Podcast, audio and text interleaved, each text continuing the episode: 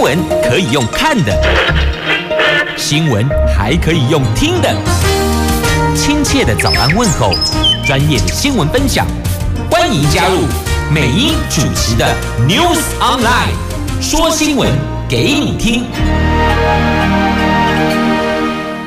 亲爱的朋友，台港后、台港后，大家好，欢迎您再度锁定收听《News Online》，我是美英，我是谢美英。那么今天四大报四则头版头条新闻，分别是《联合报》头版头：全球人口突破八十亿，专家示警，加上气候变迁、粮食、水源、能源问题，会因为人口突破八十亿而更加的恶化。自由时报头版头条：新版的耐震设计可以让建筑物硬起来，即便软脚虾也能硬起来，增定了补强规范。这个是今天自由时报头版头条的新闻，新闻标题就是这么下的哦，就会让所有的居住的朋友们。会觉得更加安全。中国时报头版头条：中共二十大后改善对外关系，习近平开展大国外交，从十五号开始接连会见法国总统马克宏、澳洲总理艾班尼斯、南韩总统尹锡悦。经济日报头版头条：股神巴菲特大买台积电旗下。波克夏上季砸了一千两百八十亿元投资，桥水老虎也抢进金圆一哥的 ADR，早盘涨了十二趴呢。好，这是经济日报今天头版头条的新闻。我们接着来看四大报的详细的头版头条新闻内容。首先来看联合报的头版头，来关心全球人口突破八十亿了，而且你知道，人口越多，代表着粮食。的需求、水源的需求、能源的需要都会更大，而这几项是目前因为气候变迁带来的需求的缺口也变大，所以怎么办呢？供给变少了，可是需求变大了，这两端的破口是越来越大。这联合国说，全球人口在昨天十一月十五号。突破八十亿人，已经因为气候变迁面临资源稀少窘境的地区，接下来将遭遇更多在生活上、生存上的困难。根据联合国的人口司的预测，昨天十一月十五号。在某个地方诞生的婴儿，成为全球第八十亿人口。那么，在二零三零年，全球人口数将达到大概八十五亿人；二零五零年将达到九十七亿人；大概二零八零年代将攀至。大概一百零四亿人口的高峰，届时全球人口比现在还要增加二十四亿，而且维持这个水准直到二一零零年。所以，无论是粮食的需求、水源或是燃料，能够分配的资源都会变得更稀少。那根据路透社的报道，专家说，非洲人口预计将迅速增加，但受当地也是最容易受到气候冲击、最需要晶圆因应气候问题的地区呀。就全球来讲，人口达到八十亿。也就是说，地球在过去十一年间增加十亿人口。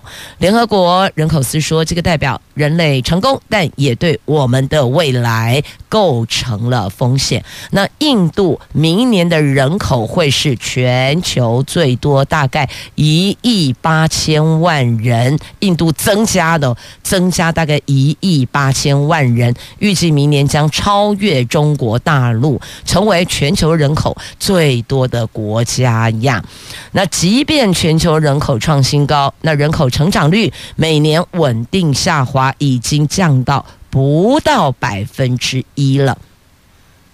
那人口成长加上气候变迁，会导致大规模的迁徙，而且在未来数十年引发冲突。地球上有越多人居住，导致人类跟野生动物争夺水源、粮食跟生活的空间，让大自然承受更多的压力。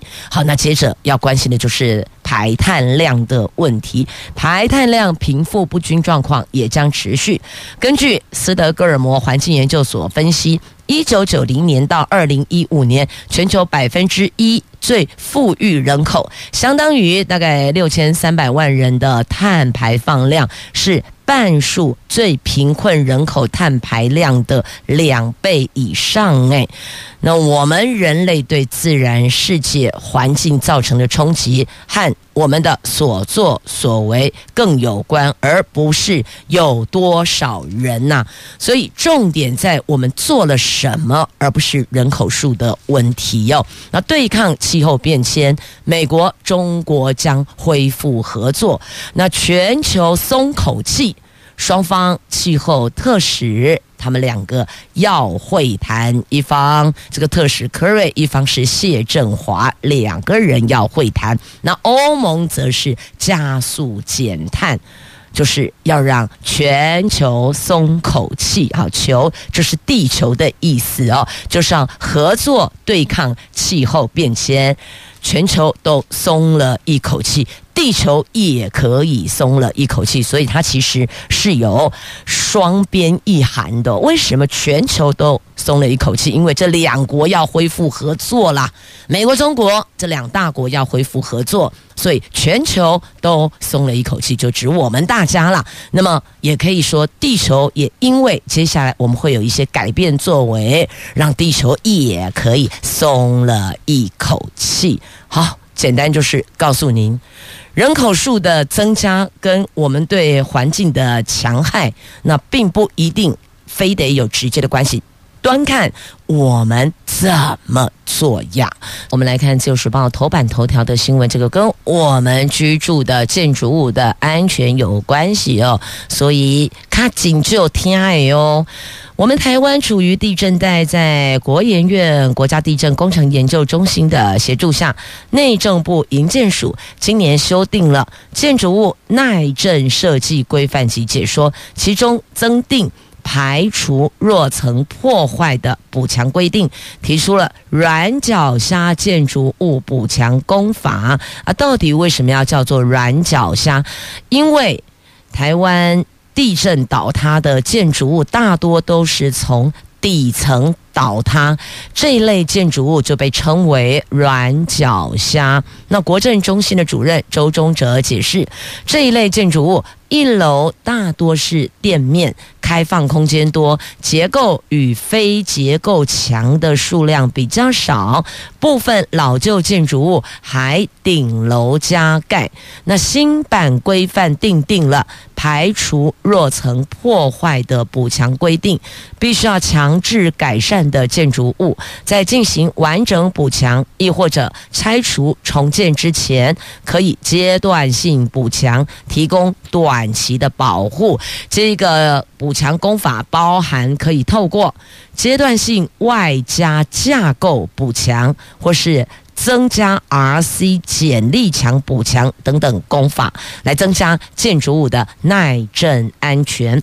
而这份新版的规范也强化临近活动断层区域建筑物的耐震要求，譬如说。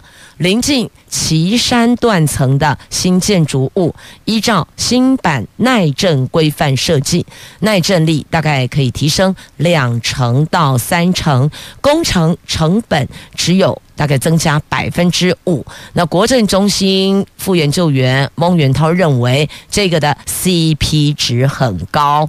那现在国政中心也搜集国内土壤异化案例，精进土壤异化的图资，也对。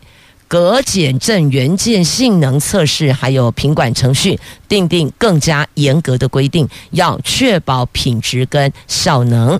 这个是在今天《自由时报》头版头条的新闻，我想看到了。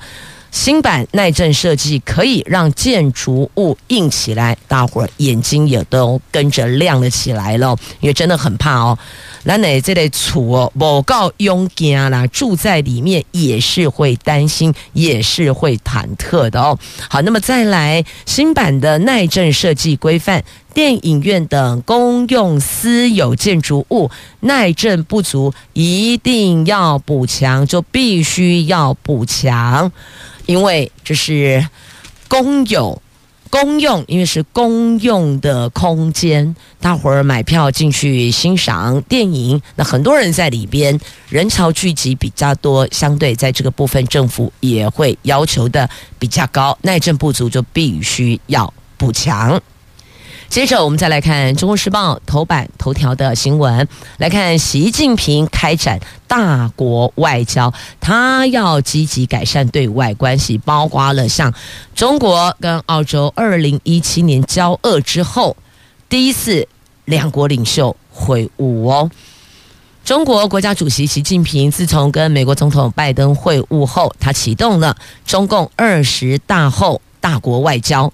习近平。昨天在印尼巴厘岛 G20 峰会场边的行程超满的，满到爆浆了。一天之内接连会见了法国总统马克宏、澳洲总理艾班尼斯、南韩总统尹锡悦，还有荷兰首相吕特等等等。那么明天还将在曼谷和日本首相。岸田文雄会面，这些会谈都被视为中国跟相关国家改善关系的契机。那根据美国智库专家的。观察，他认为习近平是有意要进行微笑外交。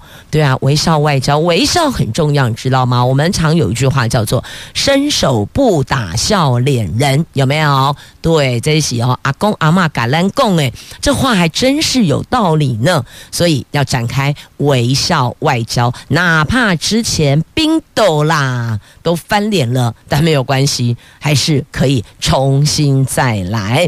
那么他会尹锡悦就跟南韩呢谈的是贸易，而且也接受了南韩提出的这个造访邀请，我就邀请他到南韩做客。姨妈公 OK 啦，yes 啦。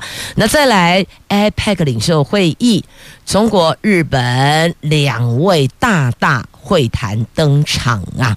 好，这是在今天中时头版头条的新闻。这个是中国现在正在做的努力开展大国外交，也就是外交秀登场了。要拆解美国去寻找其他国家来包围中国的态势哦，就是要把它给拆掉。好。那我跟你友好，这再怎么样，你也总不好意思联合美国来打我吧？即便你不站在我这一队，但至少不会箭头指向我，炮口对着我吧？所以你看，他二十大之后就开始。接连的会见德国、美国、法国、澳洲等领袖，要稳住亚太，拉拢欧洲。看来这一张牌可能挺有效果的呢。所以啦，这是他们在做的。那我们这里呢？好吧，选举最后十天了，选完赶快重新团结呀！不管是政党内部，亦或亦或者是政党跟政党之间，记得。唯有团结，才能够让台湾迈向更美好的明天呐！接着我们来看《经济日报》头版头条新闻。这则新闻在今天《中国时报》的头版下方，还有《联合报》头版下方都有报道。这股神巴菲特出手了，他砸下千亿元买台积电，激励股价大涨，买了台积电 ADR 长。长期投资价值浮现了罕见的大手笔投资晶片股，因此台积电的股价大涨。它大概持有三亿股，相当于第五大股东啊。在美国加强前置大陆晶片业的当下，股神巴菲特执掌的伯克夏上季首度买进价值至少四十一点二亿美元，换算台币一千两百八十亿元的台积电的 ADR。罕见大手笔投资晶片股，而且金额超越了二零一六年首次敲进苹果股票的规模，凸显了别人恐惧我贪婪的原则哦。过去确实他是有过哦，这个叫做别人恐惧我贪婪，这是他的投资原则。那伯克夏也渴望成为台积电第五或是第六大股东呢？除了伯克夏。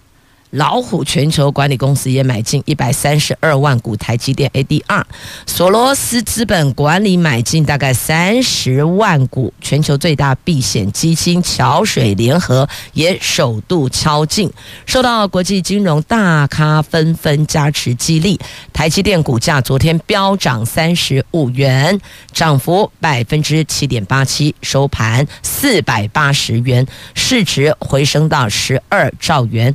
单日市值增加超过九千七百亿，外资连三个交易日累计买超将近八万九千张，持股比重上升到百分之七十一点一四。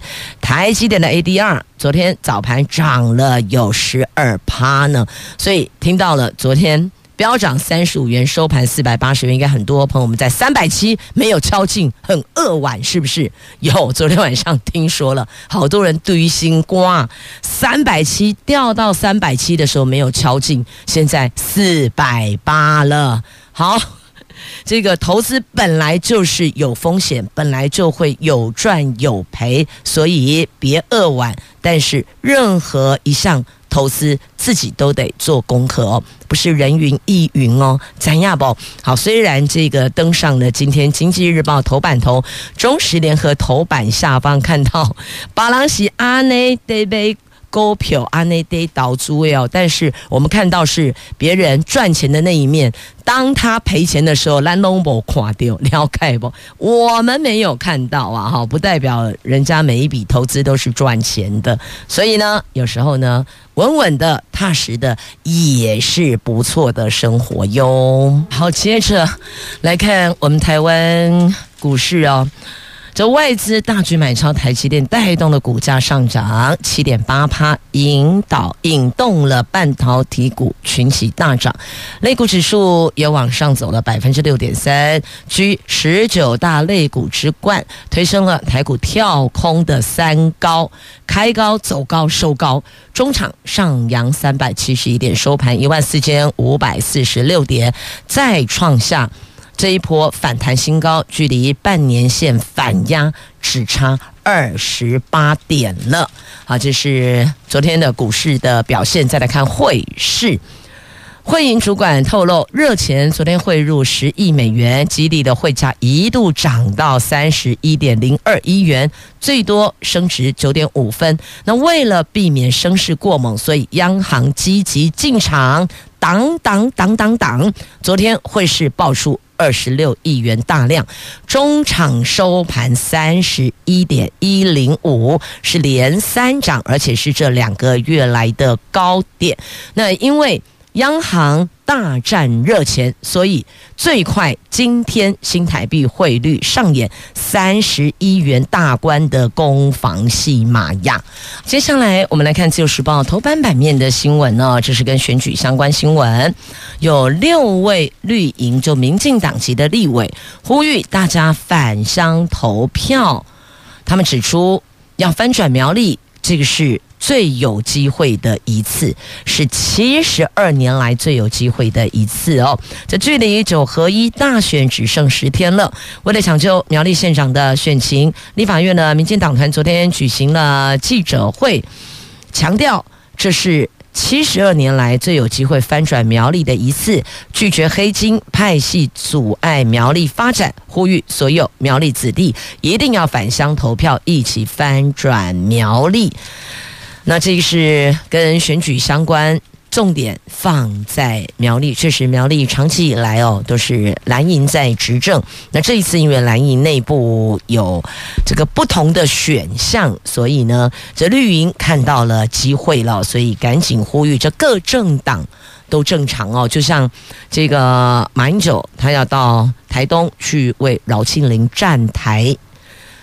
一样，因为台东也是推出了女性，民进党是推出女性候选人，所以呢，这台东这一战，后果呃后续如何，结果如何，还有待各地的选民自己去抉择。所以无论如何，不管你支持谁，十一月二十六号下个礼拜六没有投票都不作数。你认为哪一位候选人他很认真？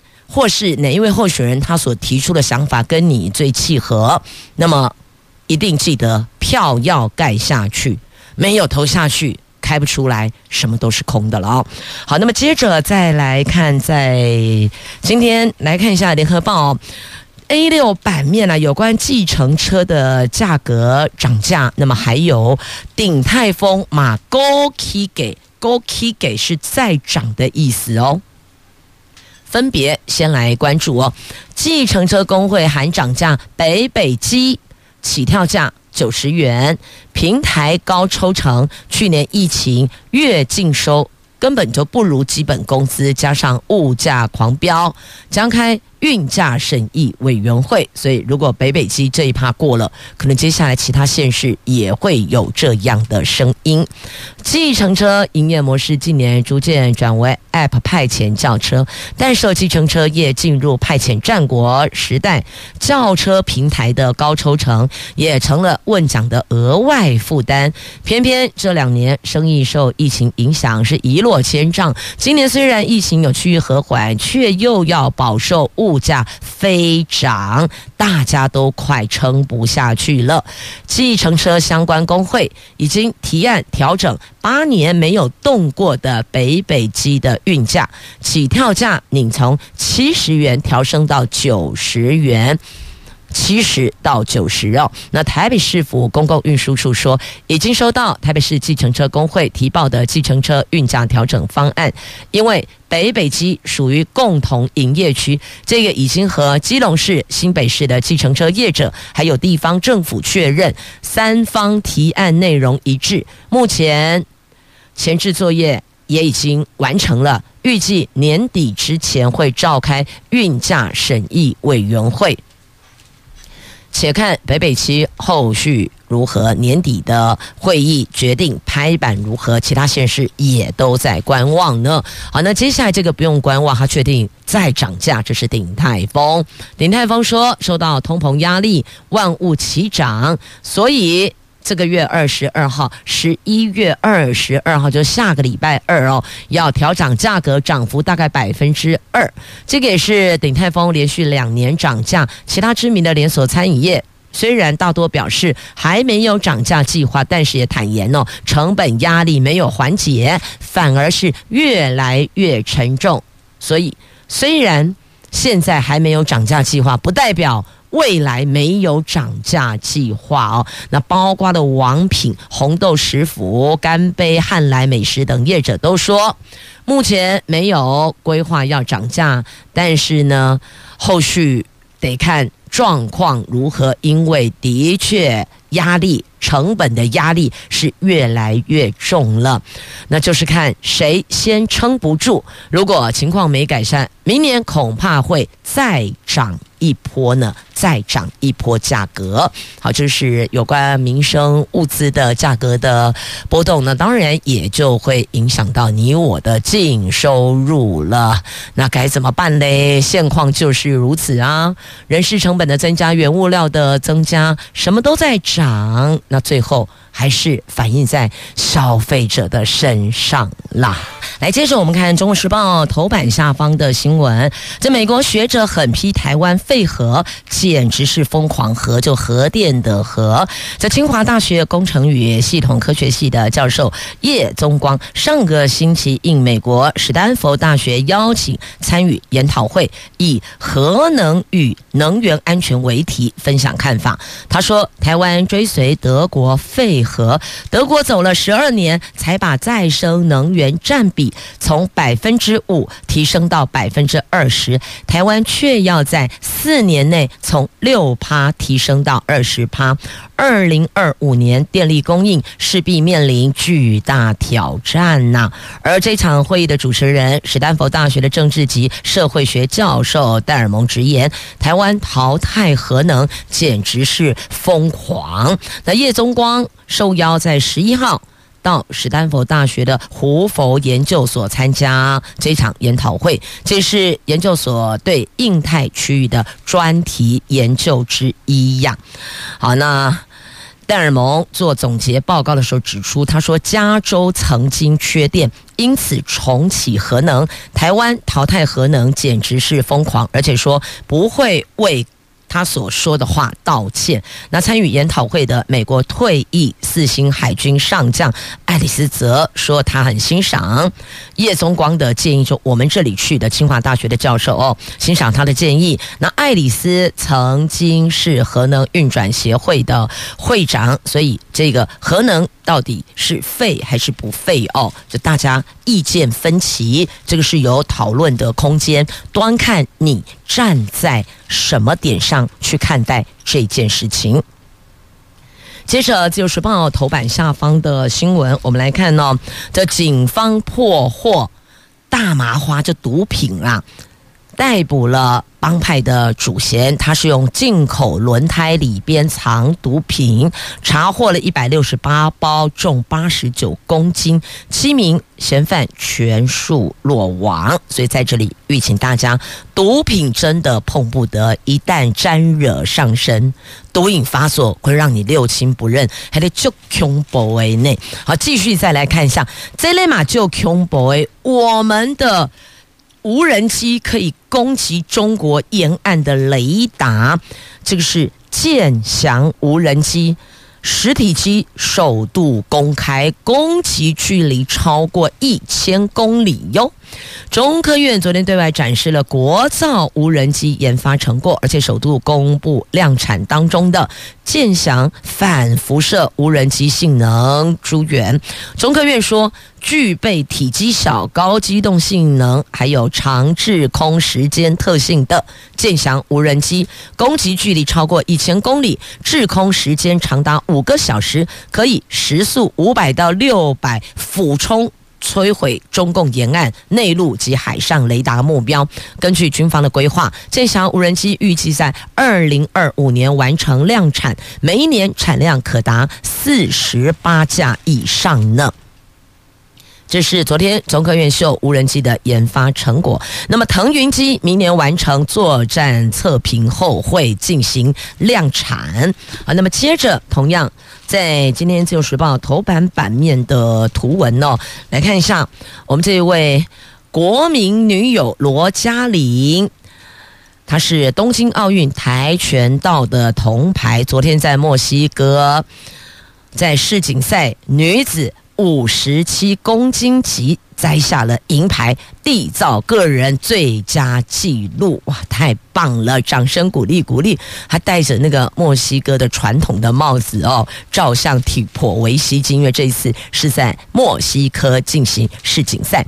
好，那么再来，同样图文，屏东保利林场复育，抢救濒危树种恒春山茶。恒春山茶是台湾特有种，生长范围仅限于台湾南部的恒春半岛的南人山、鹿寮溪，还有这个。懒人溪附近被评定是濒临灭绝的物种。那清景林教育基金会跟屏东林管处还有屏东科技大学共同在车城乡保利实验林场进行复育恒春山茶。好，那么节目最后呢，要提醒您哦，大家焦点都放在现在的这个新冠上面，但不要忘了流感也升温了呢。有两位长者因为这样重症身亡，所以呢，也再次提醒大家要当心哦。有流感，有新冠哦，有两名老人重症身亡了。那昨天新增一万八千五百零九例本土个案，比上个星期同日有下降，但是哦，告诉您，专家推估说呢，十一月底、十二月初，就这个月底跟下个月初，还会有一波是 Q。BQ one 的疫情，那 BQ one 是什么？BQ one 是新兴变异株，会有一小波的疫情，所以提醒大家，来有流感疫苗还没打的赶快打，新冠疫苗还没打的赶快打，这接种疫苗增加身体的保护力，合理心态诶，高卡健康哦，预请大家注意疫情，有新冠有流感都要当心呢。也谢谢朋友们收听今天的节目，我是美英。我是谢美英，明天见。